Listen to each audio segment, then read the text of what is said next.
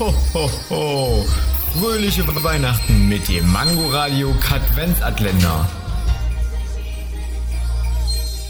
Wusstet ihr schon, dass die Bezeichnung Made in Germany ursprünglich Engländer vor minderwertiger Ware warnen sollte? Das heißt ja auch nicht Made, sondern Made. Also was komplett anderes. Da hätte man nach deiner Logik auch Motte nehmen können.